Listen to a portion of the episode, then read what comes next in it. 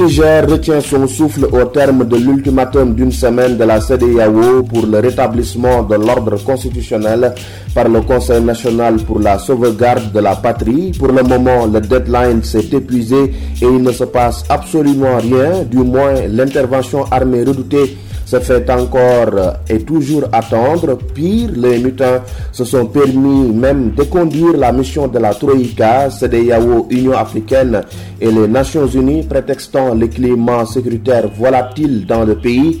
Ce jeudi, les chefs d'État se réunissent pour la deuxième fois depuis le coup de force du 26 juillet dernier en session extraordinaire à Abuja pour statuer sur la situation qui prévaut au Niger. Bonjour à toutes et à tous. Euh, merci de votre fidélité à Diplomatie et à votre radio, la radio d'ici et d'ailleurs. Vous l'aurez compris, mesdames et messieurs, ce numéro de votre rendez-vous géopolitique sera entièrement consacré au coup de force au Niger. Pour en parler, nous avons le plaisir de recevoir Ibra Biran Wan en direct de Dakar. Bonjour, monsieur Wan. Bonjour, monsieur Kassé. Vous êtes le directeur du groupe Avico pour l'Afrique et de Arc-en-Ciel Airlines, une compagnie aérienne sénégalaise.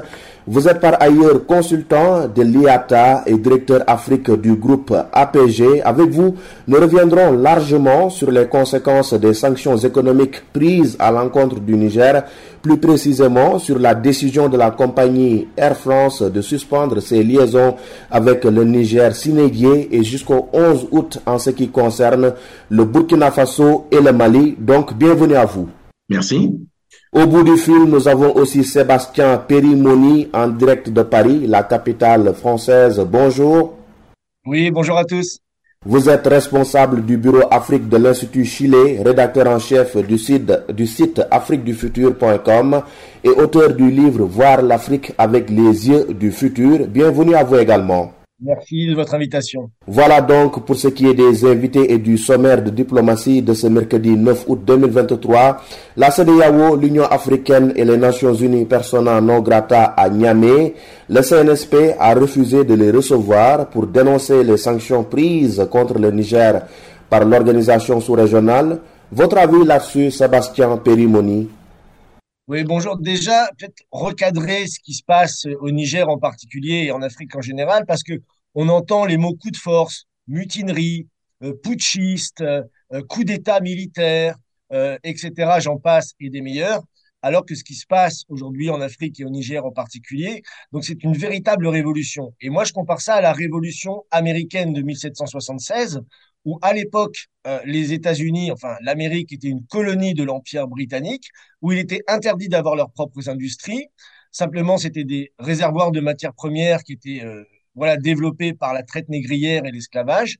Et toutes les industries étaient en, Angleterre. Et à un moment donné, vous avez eu une jeunesse éclairée, euh, des humanistes, des leaders politiques, des leaders militaires, qui ont décidé de faire tomber cet empire britannique et mettre en place une vraie république. C'est-à-dire que la première chose qu'ont fait les révolutionnaires américains, ça a été de créer une banque nationale via Alexander Hamilton, le premier secrétaire au Trésor, une banque nationale de crédit public pour pouvoir financer l'industrialisation du pays. Donc ce qu'on voit aujourd'hui en Afrique, c'est exactement cela. C'est-à-dire vous avez des pays euh, qui se lèvent, des populations qui se lèvent pour dire non à l'impérialisme occidental qui a été maintenu, le néocolonialisme, comme on dit depuis les pseudo-indépendance qui a été maintenue jusque-là et qui a maintenu tous ces pays, euh, si vous voulez, dans la servitude et dans le sous-développement. Donc aujourd'hui, ce qu'on voit au Niger, c'est une véritable révolution populaire assistée évidemment par des militaires, mais qui sont des citoyens et qui ont décidé, comme on l'a vu au Burkina Faso, comme on l'a vu au Mali, comme on l'a vu en Guinée, en Centrafrique, il y a tout ce processus euh, de révolution euh, qui est en train de se développer. Et en effet, les tenants euh, de l'impérialisme, c'est-à-dire euh, la France, c'est-à-dire la France-Afrique, comme on dit, le département d'État américain, la CDAO, qui était l'outil, si vous voulez, utilisé pour, pour cette politique, aujourd'hui sont en effet persona non grata parce que justement, les populations et les leaders de ces pays et du Niger ont décidé de mettre fin à cet empire, à ce néocolonialisme. Et donc, on a ce processus historique révolutionnaire qui va euh, se développer sur l'ensemble du continent africain, ou du moins dans la partie francophone, ça c'est sûr. Et euh, donc, il n'est pas du tout question euh, ici de parler de coup d'État, de coup de force, de putschiste ou de, de mutinerie. On a affaire à une révolution parce qu'aujourd'hui, la jeunesse, elle est éduquée. Vous avez des médias alternatifs, vous avez des leaders panafricanistes qui font un travail d'éducation très important. Et aujourd'hui, cette jeunesse, elle sait ce qu'elle veut. Elle veut être souverain dans son propre pays, avoir ses propres institutions de développement, sortir du franc CFA et développer des industries de développement. Alors, euh, Sébastien Périmoni, euh, la CDAO n'est-elle pas allée trop vite en besogne en faisant dans la menace et dans la prise de sanctions immédiates pour contraindre les putschistes de rendre le tablier? Oui, bah, elle s'est vite, elle s'est vite ravisée, puisque comme vous l'avez mentionné, on a eu un premier ultimatum euh, disant voilà si vous ne rétablissez pas le président Bazoum au pouvoir, on interviendra militairement. Alors il faut savoir quand même qu'une intervention militaire euh, dans une région où il y a déjà un fort potentiel terroriste, si vous voulez, tout le monde sait que ce sera une catastrophe. Donc déjà, il y a eu quand même plusieurs personnes qui ont dit oula, attention, on ne peut pas intervenir militairement euh, dans cette région aussi facilement qu'on le voudrait, sachant que on l'a déjà fait par le passé. La France est intervenue militairement dans plein de pays ces 30-40 dernières années, hein, encore en Côte d'Ivoire récemment ou en Libye plus récemment encore. Donc c'était envisagé, mais c'était euh, extrêmement risqué. Donc évidemment, ils ont reculé l'ultimatum. Et aujourd'hui, de toute façon, euh, il y a une opposition partout, même en France d'ailleurs, dans certains médias, euh, parce que on sait bien que cette opération militaire serait extrêmement dangereuse, et d'autant plus que le Sénat, euh, pour avoir l'accord, par exemple au Nigeria, si je prends que l'exemple du Nigeria, hein, dont le, président dirige la CDAO, euh, il faut savoir que son, propre Sénat, son propre gouvernement euh, ont refusé hein, parce qu'il doit, pour lancer une opération militaire, avoir l'aval du, Sénat. On sait également qu'il y a un autre problème, c'est que les populations, les militaires du Nigeria, par exemple, sont de la même, euh, la même environnement géographique et culturel, les Haoussa et d'autres, euh, donc qui devraient se battre contre leurs propres frères. Donc tout ça pose des questions euh, euh très très importantes et je pense que en effet cet ultimatum était ridicule. Le nouvel ultimatum l'est encore plus et aujourd'hui, rien n'arrêtera ce que j'ai dit, c'est-à-dire euh, la volonté de souveraineté des peuples africains contre ces institutions néocoloniales. Hmm. Ibrahim Biranwan, euh, le Niger a décidé de fermer son espace aérien pour parer à toute éventualité, notamment celle qui serait militaire. Vous êtes dans le secteur de l'aviation, un secteur très fragile. Qu'est-ce que ce genre de décision peut avoir comme impact dans votre activité? Très bien, merci. C'est vrai que euh, dans ce type de crise, euh, en général, euh, la fermeture des frontières terrestres, maritimes et aériennes s'accompagne souvent de la fermeture de l'espace aérien, c'est-à-dire de l'interdiction de survol du territoire. il faut savoir que le transport aérien s'exerce dans un environnement juridique extrêmement contraint euh, qui, s'exerce aussi sous, le régime euh, de l'autorisation, de l'autorisation préalable pour tout. Pour se rendre d'un point A à un point B, tout aéronef, tout avion ou compagnie aérienne euh, devra requérir euh, l'autorisation expresse de survoler tous les territoires des pays situés entre son point de départ et son point de destination. Or, le Niger aujourd'hui est au cœur du Sahel à la frontière entre l'Afrique de l'Ouest et l'Afrique du Centre. Vous savez que le Niger a sur sa partie est, sa partie orientale, euh, le Tchad, qui est donc en Afrique centrale, et sur sa partie orientale, euh, le Mali, euh, occidentale, pardon, le Mali et, d'autres et d'autres et, d'autres pays qui sont comme le Burkina et, l'Algérie, etc. C'est un vaste territoire. Il s'étend sur une superficie de plus d'un million de, de 200 000 kilomètres carrés et sur une longueur de plus de 1500 kilomètres, tout simplement entre euh, la partie est et la partie ouest. Alors imaginez-vous que tous les aéronefs qui doivent relier l'est de l'ouest à l'Afrique, l'est de l'Afrique à l'ouest de l'Afrique, ou bien l'Afrique australe, l'Afrique euh, pacifique, de l'océan Pacifique, genre Maurice, Madagascar, Afrique du Sud et autres, à l'Europe, l'Europe occidentale, tous doivent survoler le Niger. Le Niger donc se trouve dans une position extrêmement centrale du continent africain qui empêche toute activité aéronautique sans survoler le territoire du Niger euh, pour une grande partie. Vous comprenez donc les conséquences euh, que, que, cela peut engendrer, aussi bien pour les compagnies aériennes que pour les usagers, par ricochet. Pour les compagnies aériennes, la plupart, elles sont obligées aujourd'hui, euh, sur ces tronçons dont je parle, sur ces relations-là, d'allonger leur temps de vol parce qu'il faut faire des détours, ou bien de d'envisager des escales non prévues, euh, des escales additionnelles supplémentaires pour pouvoir faire euh, ce qu'on appelle du refueling, c'est-à-dire pour prendre du carburant. Parce que euh, l'autonomie de carburant ne permet pas à ces compagnies-là, à ces avions-là, de faire un grand détour et de continuer à faire des vols directs. Vous comprenez? Et donc ça, ça pose un sérieux problème. Euh, vous voyez, le Niger, là où il se situe, vous avez au nord la Libye qui, elle aussi, est partiellement fermée. Vous avez, vous avez à l'est le Soudan euh, qu'il ne faut pas survoler pour des raisons évidentes que vous connaissez. Actuellement, il y a une crise énorme au Soudan et qui fait que donc tous les, toutes les compagnies aériennes et même les assurances refusent d'assurer des vols qui vont survoler des territoires comme le Soudan, comme une partie du Mali d'ailleurs aussi, qui est aussi partiellement fermée. Ce qui fait que donc, euh, ça crée un espace énorme. Aujourd'hui, le Niger était était, si vous voulez, une bouée de sauvetage pour passer dans des couloirs entre la Libye et le Soudan, etc. Aujourd'hui, le Niger vient s'ajouter à tout cela. Ça pose un sérieux problème euh, pour l'exercice de l'activité aéronautique dans ces zones-là.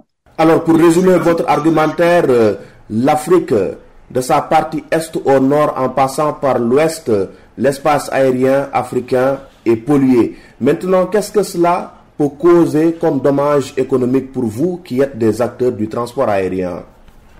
Des dommages économiques très sérieux, je viens de vous le dire. Par exemple, l'allongement des durées de vol, c'est un renchérissement de la consommation de carburant.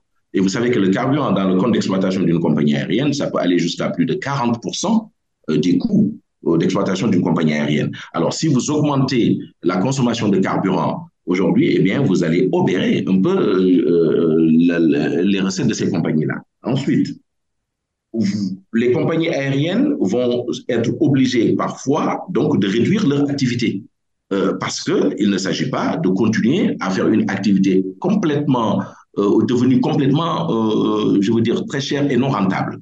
Euh, elle peut, et ça, ça va se traduire pour les usagers par le renchérissement des tarifs. Vous comprenez bien que les compagnies aériennes seront obligées de répercuter aux usagers le surcoût engendré par la surconsommation de carburant, par le déroutement des vols et par la réduction euh, de l'activité qui va contraindre euh, les recettes. Ça va être pour les usagers aussi une perte de connectivité. Aujourd'hui, euh, la réduction de l'activité des compagnies aériennes, sa conséquence immédiate sur les passagers, c'est la réduction des possibilités de pouvoir voyager. c'est quand même des dommages euh, économiques extrêmement importants à tous les niveaux. Alors aujourd'hui, le spectre d'une intervention militaire s'efface de plus en plus, alors qu'il ne cessait de prendre forme au fur et à mesure que l'on s'approchait de l'expiration de l'ultimatum. Le Nigeria, qui assure la présidence en exercice de la CDAO, privilégie désormais la voie de la diplomatie. Alors, Sébastien Perimoni, la fermeture de l'espace aérien par le Niger, l'une des causes à l'origine de ce revirement spectaculaire. Je pense que oui, c'est une des causes, parce qu'en effet, comme l'a dit l'intervenant euh, précédent, ça pose des problèmes extrêmement euh, importants. Euh, on a vu beaucoup de vols qui, qui, ont été annulés, beaucoup de vols qui ont dû rebrousser chemin là ces derniers jours avec l'espace aérien fermé. Donc c'est toute une activité économique qui, qui si vous voulez, qui, qui s'effondre hein, quelque part. Et ce n'est pas tenable non plus pour le Niger, si vous voulez, hein, parce que le Niger va devoir très rapidement euh, réouvrir euh, ses frontières, réouvrir son espace aérien, évidemment en contrôlant avec les autorisations préalables, comme ça a été mentionné, mais va devoir très très vite, de toute façon, réouvrir son espace aérien, ses voies de communication, euh, pour, je dirais, pouvoir stabiliser la situation et sortir par la voie diplomatique de, cette, de cette tension, en fait, qui est actuellement avec la, avec la CDAO.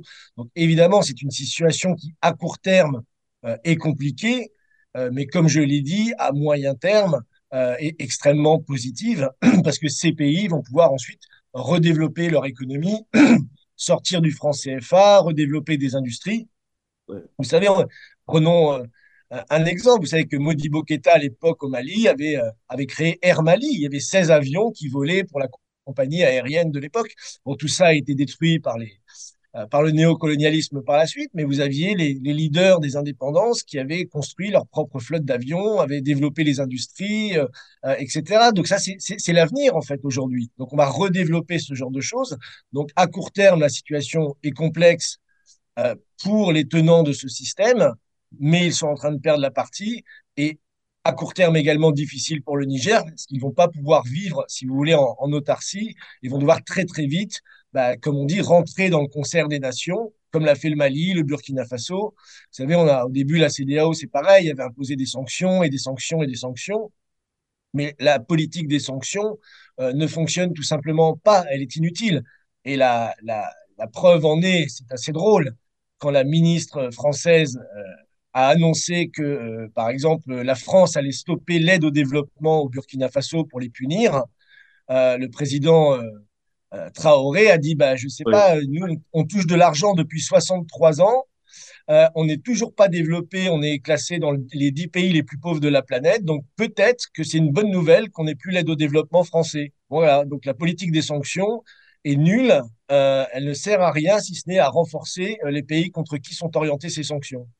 Ibra Biranwan, Sébastien Périmoni, votre co-débatteur, préconise euh, la sortie euh, du franc CFA pour les pays de la sous-région ouest africaine au moment où euh, les autres continents, en tout cas, font en fait dans le regroupement des nations pour être beaucoup plus forts.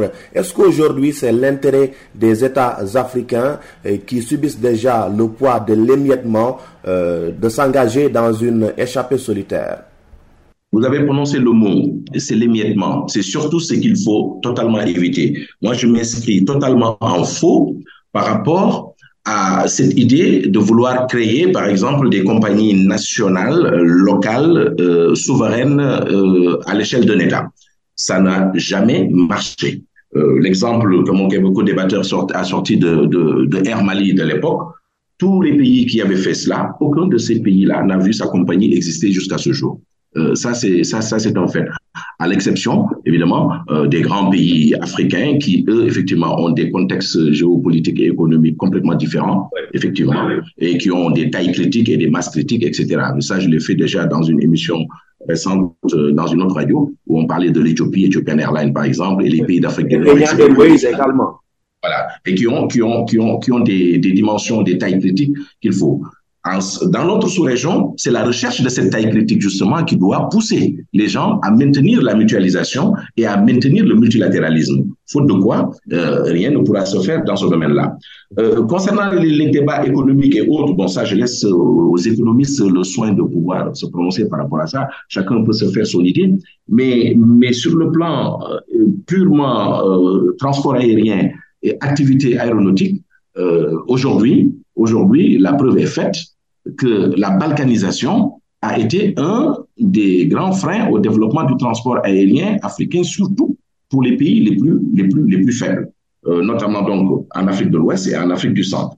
Euh, les pays dont nous parlons aujourd'hui, aucun, de ces pays n'a une compagnie aérienne. Le Niger dont on parle aujourd'hui n'a pas de compagnie aérienne. Les autres ont des compagnies aériennes que de nom euh, etc. Et la plupart de nos pays ont des compagnies aériennes extrêmement faibles. Même notre compagnie nationale est quand même, euh, voilà, est une compagnie qui sort la tête de l'eau par rapport à ces pays dont on parle actuellement, mais elle n'a pas encore atteint la taille critique ni la masse critique du point de vue de sa clientèle pour se développer et, et jouer dans la cour des grands à l'instar d'Ethiopian Airlines. Ça, c'est un fait.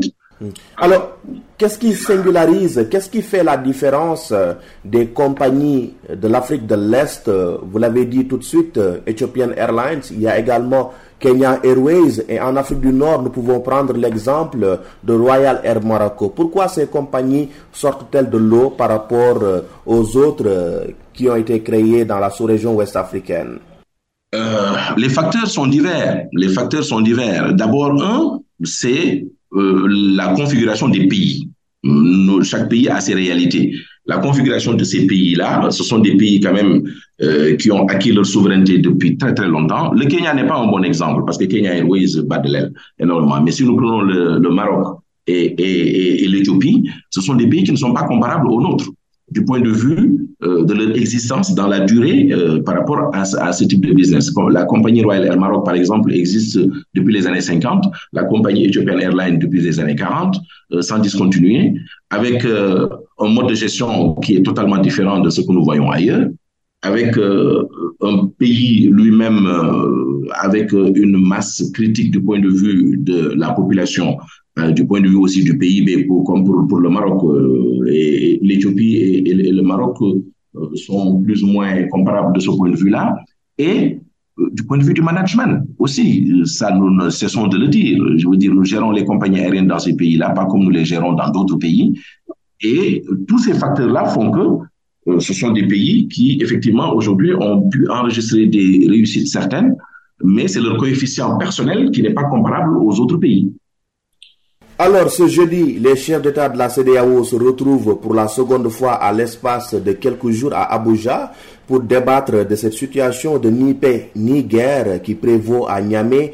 À quoi faudrait-il s'attendre comme décision, M. Perimoni euh, ben, on va voir. Disons que là, c'est pas très clair. Ce qui est sûr, c'est qu'aujourd'hui, euh, euh, disons, il y a un processus révolutionnaire. Je vais quand même revenir sur la question de, l'émiettement dont il était question. Je veux dire, le, retour à la souveraineté nationale d'un point de vue militaire et d'un point de vue monétaire, c'est-à-dire les, voilà, les pays aujourd'hui qui se, qui se révoltent, si vous voulez, mettre fin aux accords militaires et aux accords monétaires, tout simplement parce que les accords militaires ont empêché les pays de développer une armée nationale, et on le voit à la faillite face au terrorisme, et les accords monétaires ont empêché ces pays de se développer. Donc euh, la fin du franc CFA, ce n'est pas l'émiettement, c'est le retour à la souveraineté. Je rappelle que les 14 pays qui ont le franc CFA sont tous classés dans les 50 pays les plus pauvres du monde, y compris le Sénégal, d'ailleurs, d'où je reviens. Euh, on m'avait dit le Sénégal, vous verrez, un pays euh, des plus développés d'Afrique francophone, etc. Et en fait, on n'y voit que partout la, misère quand on se balade dans le pays. Hein, à part quelques places euh, privilégiées pour, pour touristes. Mais voilà, donc c'est, si vous voulez, le retour à la souveraineté monétaire et militaire, c'est le début du développement en Afrique. Et évidemment qu'il y aura des industries qui sont développées par la suite, et on pourra développer des industries comme Ethiopian Airlines, par exemple, dans des pays importants, parce qu'on aura les outils pour le faire, ce qui n'est pas le cas actuellement. Donc voilà, ça c'est pour clarifier le, point que je voulais faire. Et sur le reste, aujourd'hui, je pense qu'on est euh, on est au chevet d'un empire condamné. Euh, l'empire euh, occidental, le, précaré français, la France-Afrique, enfin on peut l'appeler comme on veut, aujourd'hui c'est terminé. il va falloir l'admettre. Et je plains malheureusement tous les dirigeants aujourd'hui en Afrique qui ont pris position pour l'intervention militaire, pour les sanctions, parce que je pense que ce n'est pas du tout ce que veut la jeunesse et la population africaine, et je pense que malheureusement leur destinée politique risque de d'en souffrir et d'être raccourcie plus vite que prévu. Sébastien Perimoni, vous préconisez euh, la rupture radicale avec le franc CFA, mais en même temps, on peut vous opposer l'argument selon lequel aujourd'hui des pays ont leur propre monnaie et sont quand même les moins développés que le Sénégal, que le Mali ou bien le Burkina Faso. Je peux citer la Gambie, euh, la Guinée et euh, la Guinée-Bissau. Ce sont des pays qui ne font pas partie de la zone CFA et pourtant ce sont des pays réputés plus pauvres que ces pays que vous avez cités euh, tout à l'heure. Est-ce qu'aujourd'hui, il ne faudrait pas plutôt réformer le franc CFA ou bien aller vers de grands ensembles comme l'Union européenne l'a donné, l'a donné en exemple avec la zone euro? Non, non, non, pas du tout les, autres pays, il y a des pays plus pauvres que les pays francophones, même s'ils sont tous classés dans les derniers. Euh, le Niger, d'ailleurs, le Niger était dans l'avant-dernier classement, était classé le pays le plus pauvre de la planète euh, par l'ONU, hein, l'indice de développement humain, le rapport de l'ONU sur l'indice de développement humain. Bon, ils ont été dépassés par euh, l'Afghanistan ou le Yémen, je crois, mais enfin, reste dans les, dans les derniers. Non, l'euro ici est un problème. vous mentionnez les grands ensembles comme les BRICS, par exemple. Je reviens du sommet Russie-Afrique. Euh, vous avez l'Union économique eurasiatique, vous avez l'Organisation de la coopération de Shanghai, vous avez les BRICS, Brésil, Russie, Chine, Afrique du Sud, euh, qui ont créé d'ailleurs, qui est présidé par Dilma Rousseff, l'ancienne présidente du Brésil qui était présente. Et euh, évidemment, ils se regroupent, mais ils échangent en monnaie nationale. Chaque pays garde sa souveraineté monétaire pour pouvoir avoir sa propre politique dans son pays. Ce n'est pas comme le franc CFA où on est obligé de mettre ses réserves au trésor public français encore aujourd'hui. Ce n'est pas comme l'euro. Euh, où on a une banque centrale indépendante qui fait que les pays européens aujourd'hui n'ont plus euh, leur propre souveraineté euh, monétaire. Donc c'est aussi un problème. Le franc CFA, l'euro, c'est le même problème en fait. Donc nous sommes, nous ne sommes pas radicales. Nous sommes pour sortir de ce qui ne marche pas, tout simplement. Alors, Ibrahim Biramwan, j'imagine aisément que vous vous inscrivez également en porte-à-faux par rapport à ce qu'il vient de dire votre co-débatteur. Euh, bon, là, je vais être peut-être moins catégorique, tout simplement parce que, bon, ce sont des, options plutôt politiques qu'économiques. euh, je ne suis pas certain euh, que la sortie du franc CFA est la panacée. Je ne suis probablement, je crois que les États membres, les États partis au, au, au franc CFA ont fait des avancées euh, considérables dans la gouvernance du franc CFA, dans des réformes, etc. les années passées. Ce que je sais, c'est que dans notre espace économique communautaire, on parle de monnaie commune de toute façon, euh, que ce soit CFA ou autre chose, mais que c'est l'indépendance monétaire. Je ne suis pas certain non plus que la souveraineté monétaire de chaque État, de chaque micro-État, avec des marchés euh, très exigus, très, très, très étroits, euh, je veux dire, soit également la panacée. Je, je n'en suis pas sûr parce que euh, nous avons des exemples dans notre métier à nous du transport aérien. Nous avons des exemples, de, de multiples exemples africains où les monnaies sont déspécifiées. Ce qu'on appelle déspécifiées dans notre jargon, ça veut dire que ces monnaies sont tellement euh, faibles euh, que l'achat des billets d'avion par les compagnies aériennes, parce que vous savez, le transport aérien, par définition, il est international. Donc, quand une compagnie aérienne étrangère euh, vient dans un autre pays, euh, les, les, les, recettes qu'elle doit, qu'elle engrange dans ce pays-là, euh, les accords euh, de non-double imposition et les conventions entre États, les accords aériens permettent aux, compagnies aériennes de rapatrier leurs excédents de recettes après avoir euh, effectué les dépenses obligatoires dans le pays. Alors, dans beaucoup de pays africains, ça pose problème parce qu'on n'arrive pas à rapatrier les recettes d'abord. Et si on doit les rapatrier, on les rapatrie avec une valeur divisée par 10 ou par 15 parfois. De sorte que dans l'achat des billets dans certains pays aujourd'hui, eh bien, on l'exprime en dollars. Vous vous rendez compte? On est obligé d'exprimer le tarif en dollars, de sorte que le, client qui vient acheter son billet, il l'achète en monnaie locale, certes, mais autour du jour du dollar. Alors, quand on sait la fluctuation quelquefois fulgurante d'un jour à l'autre euh, de cette monnaie, de cette devise dans ces pays-là, vous vous rendez compte que les clients, les passagers, les usagers sont dans un état de désarroi indescriptible. Et ça, ça existe dans beaucoup de pays qui n'ont pas une monnaie stable comme le CFA. Ce que je dis, c'est factuel. Euh, je ne suis pas en train de faire un jugement de valeur par rapport à la supériorité de telle ou telle autre monnaie. Je dis qu'économiquement parlant, euh, avoir une monnaie stable, euh, une monnaie communautaire dans un espace assez important d'un espace communautaire, un marché beaucoup plus important que les frontières nationales, constitue quelque chose de très bénéfique pour, pour les affaires et pour, pour, pour l'économie globalement. Maintenant, que cette monnaie s'appelle euh, X, Y ou Z, l'essentiel, c'est la bonne gouvernance de la monnaie et que la mutualisation des moyens, l'intégration économique des États, nous, nous sommes pour cela. L'Afrique a tellement souffert de la balkanisation qu'aujourd'hui, si nous voulons si nous voulons privilégier l'expression de la souveraineté tous azimuts, la souveraineté, elle s'exprime de toute façon. Les pays sont souverains. Même dans notre, euh, dans notre métier à nous, l'article 1 de la Convention de Chicago, qui est donc la, la, la convention relative à l'aviation civile internationale, qui régit donc les relations aériennes entre tous les États euh, du, monde entier aujourd'hui. Euh, l'article 1 de cette convention dispose que les États contractants reconnaissent que chaque État a la souveraineté complète et exclusive sur l'espace au-dessus de son territoire. Donc, la notion de souveraineté, elle est respectée, elle existe. Et c'est pour ça, justement, que nous vivons des crises comme ça, qu'un État souverainement dise, voilà, moi, je ne veux plus survole mon État, parce que, et tout le monde, euh, je veux dire, s'exécute. Il n'y a personne qui a forcé le, le, le, survol euh, d'un État qui, qui, ne souhaite pas qu'on le survole. Ça, ce n'est pas là le problème. Moi, mon problème, c'est là où nous devons réunir nos moyens, mutualiser nos moyens, euh, créer l'intégration de nos peuples et de nos pays pour pouvoir sortir de ce sous-développement chronique que nous vivons. Mais nos marchés exigus ne, ne le permettront pas.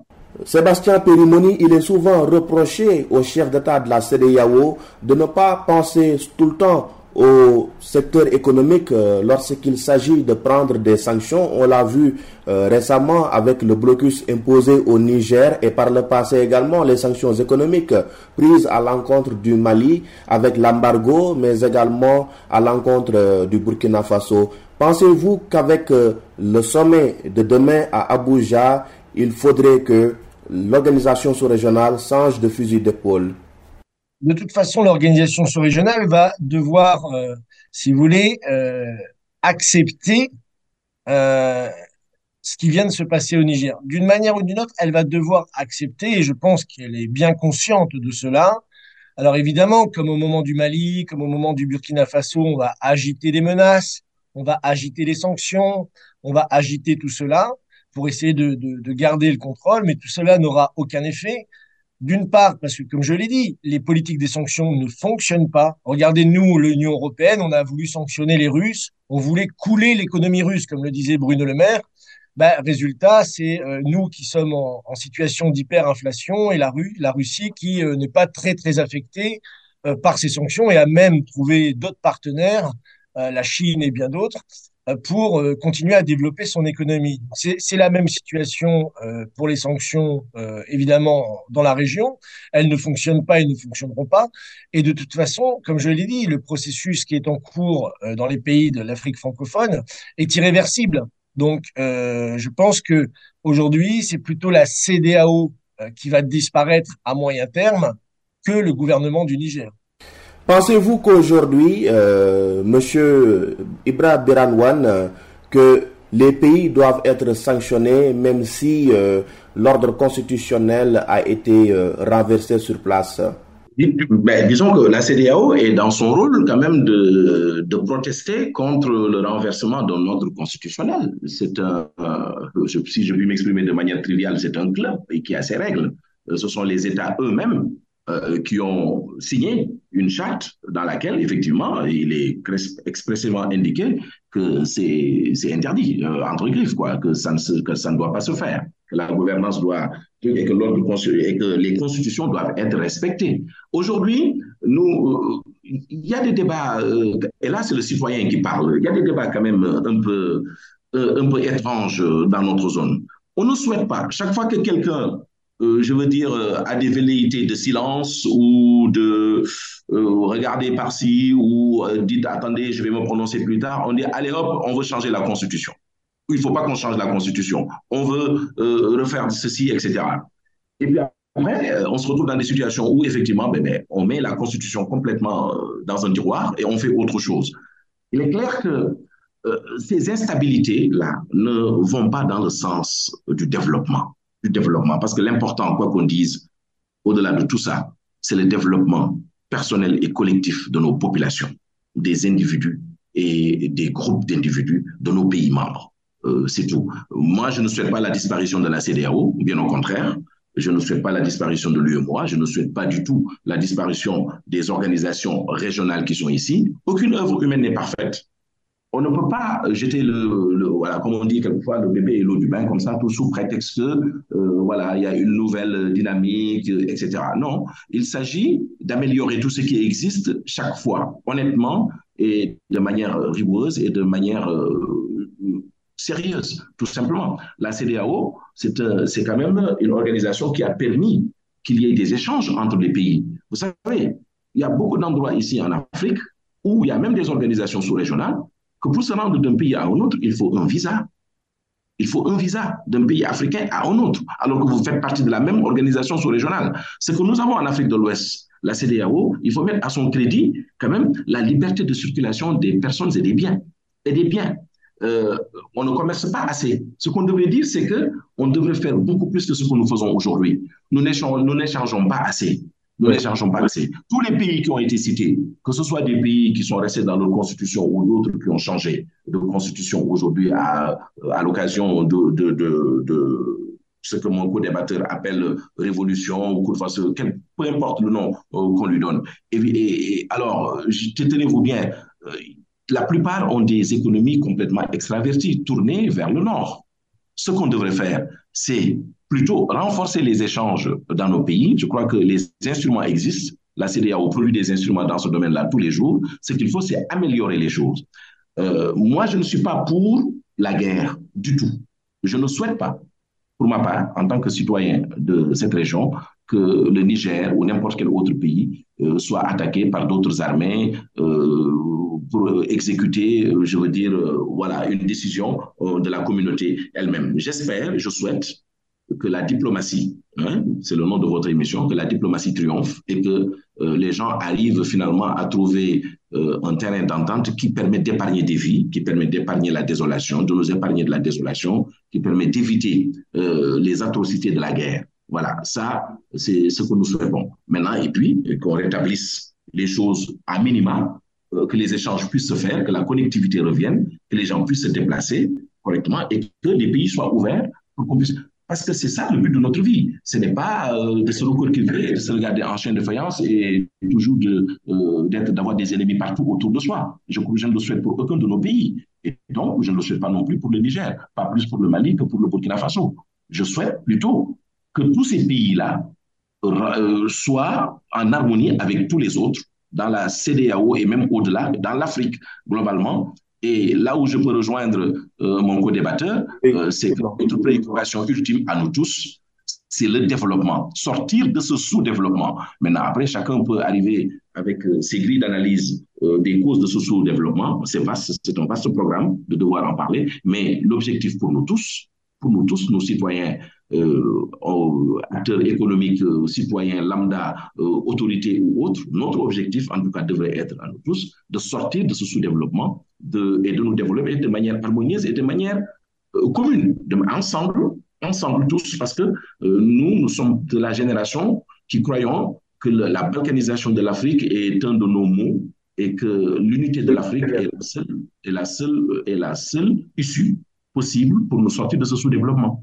Très bien. Vous suivez Diplomatie sur e-radio Ibre Biranwan, directeur général de la compagnie aérienne Arc-en-Ciel et Davico pour Afrique et Sébastien Perimoni, responsable du bureau Afrique de l'Institut Chile, rédacteur en chef du site afriquedufutur.com et auteur du livre Voir l'Afrique avec les yeux du futur, sont nos hôtes pour cette semaine. Messieurs, abordons à présent le dernier volet de cette émission. Ça concerne les sanctions. En plus des pays occidentaux qui ont décidé pour la plupart de suspendre leur aide budgétaire à Niamey. Le Nigeria également a suspendu sa livraison d'électricité à hauteur de 70% à son voisin. Dans ce concert des sanctions Ibre Biranwan, euh, Air France a pris la décision radicale de suspendre ses vols en provenance et à destination de Niamey jusqu'à nouvel ordre, mais, également euh, du Burkina Faso et du Mali jusqu'au 11 août prochain.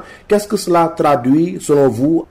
Euh, très bien. Euh, en ce qui concerne le Niger, euh, ce n'est pas Air France qui a décidé de suspendre ses vols. la Air France suspend ses vols consécutivement à la décision du Niger de fermer son espace aérien et ses frontières et, et, et donc jusqu'à nouvel ordre. Le nouvel ordre là, en fait, il vient du Niger en réalité. Euh, donc, conséquemment, euh, que ce soit Air France ou n'importe quelle autre compagnie, bon, je ne veux pas faire de publicité, mais c'est votre question. C'est la, c'est la compagnie qui est aujourd'hui euh, sur les feux de l'actualité avec son communiqué. Donc, que ce soit Air France ou n'importe quelle autre compagnie, le Niger est fermé. Elle est fermée aussi pour nos compagnies à nous, nationales, ici, ici et là, jusqu'à nouvel ordre. Euh, comment ça se passe dans ces, dans ces circonstances? Et là, c'est la souveraineté véritablement qui s'exerce, comme on disait tout à l'heure. Ben, le, les pouvoirs publics euh, s'adresse à la SECNA. Vous savez, nous avons euh, là aussi les vertus du multilatéralisme. Nous avons, pour sécuriser notre espace aérien commun, nous avons créé ce qu'on appelle la SECNA. Quoi qu'on dise, c'est quand même une institution multilatérale, ici une agence, qui a fait ses preuves dans le domaine de la gestion de l'espace aéronautique de tous ces États-là fédérés, enfin confédérés pour la circonstance, ou en tout cas qui ont mutualisé euh, leurs efforts, et qui assurent surtout la sécurité. L'agence d'ailleurs s'appelle l'Agence pour la sécurité de la navigation aérienne.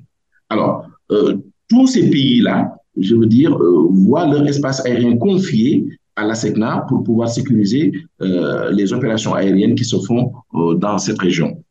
L'État s'adresse donc à la SECNA par les par le moyen de sa direction d'aviation civile. Dans ces pays, ça s'appelle en général l'ANAC, l'Agence nationale de l'aviation civile.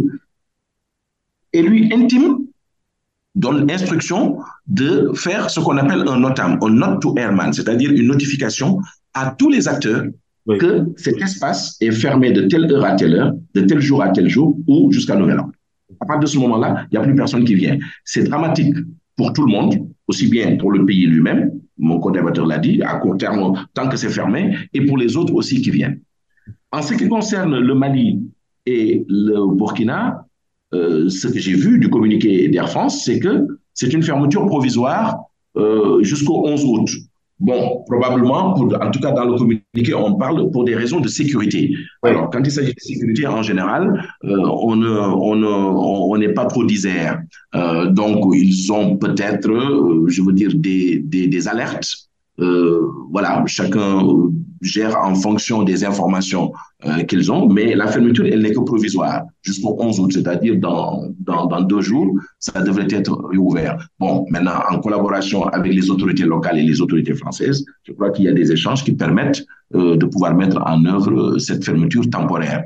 En tout état de cause, oui. la, conséquence, la conséquence pour les usagers, c'est ce que je disais tout à l'heure, c'est-à-dire beaucoup de gens se retrouvent. Aujourd'hui, vous savez, on est en période de vacances actuellement. Cet été, l'été, entre le mois de juillet et le mois d'août, ce sont les mois où il y a le plus de trafic dans le monde en général et dans nos régions ici en particulier. Il y a énormément de passagers de la diaspora européenne vivant en Europe, donc la diaspora de nos pays vivant en Europe qui viennent en vacances, euh, plus d'autres, euh, etc. Ce qui fait que donc beaucoup de gens peuvent se trouver dans une situation de blocage parce que le vol de retour a été supprimé pendant une certaine période. Et donc, au moment de la reprise du trafic, il risque d'y avoir euh, beaucoup d'embouteillages. Et, et, ça, ça va être un grand désagrément pour les usagers. Ça, c'est ce qu'on peut noter pour l'instant.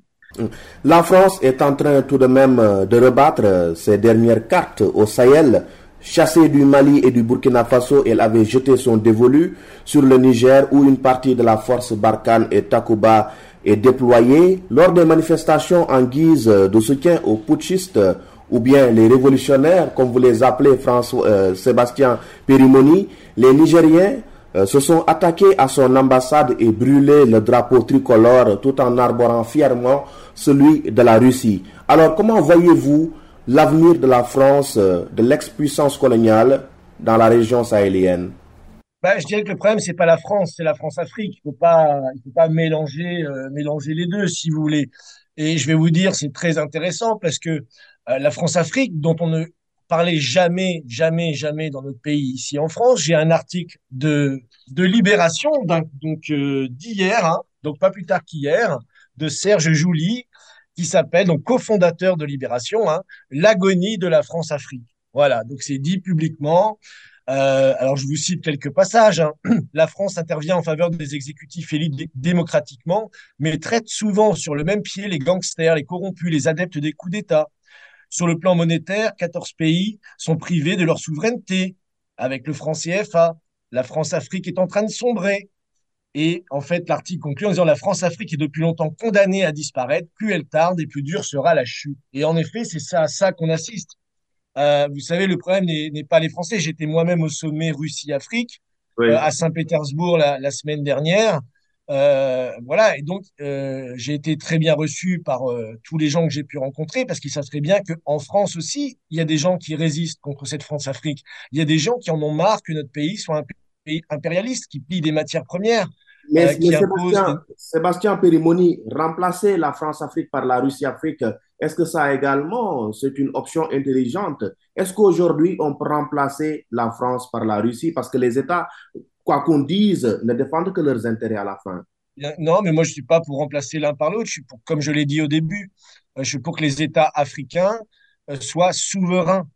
C'est-à-dire qu'ils aient leur propre développement, leur propre banque nationale, leur propre, euh, voilà, leur, leur propre organisation, leur propre développement. Après, euh, qu'il se fasse aider sur certaines technologies, dans, certains domaines scientifiques comme le, nucléaire. Il y avait un panel sur le nucléaire, par exemple, là-bas. Il y a une dizaine de pays maintenant qui vont lancer un programme de nucléaire civil.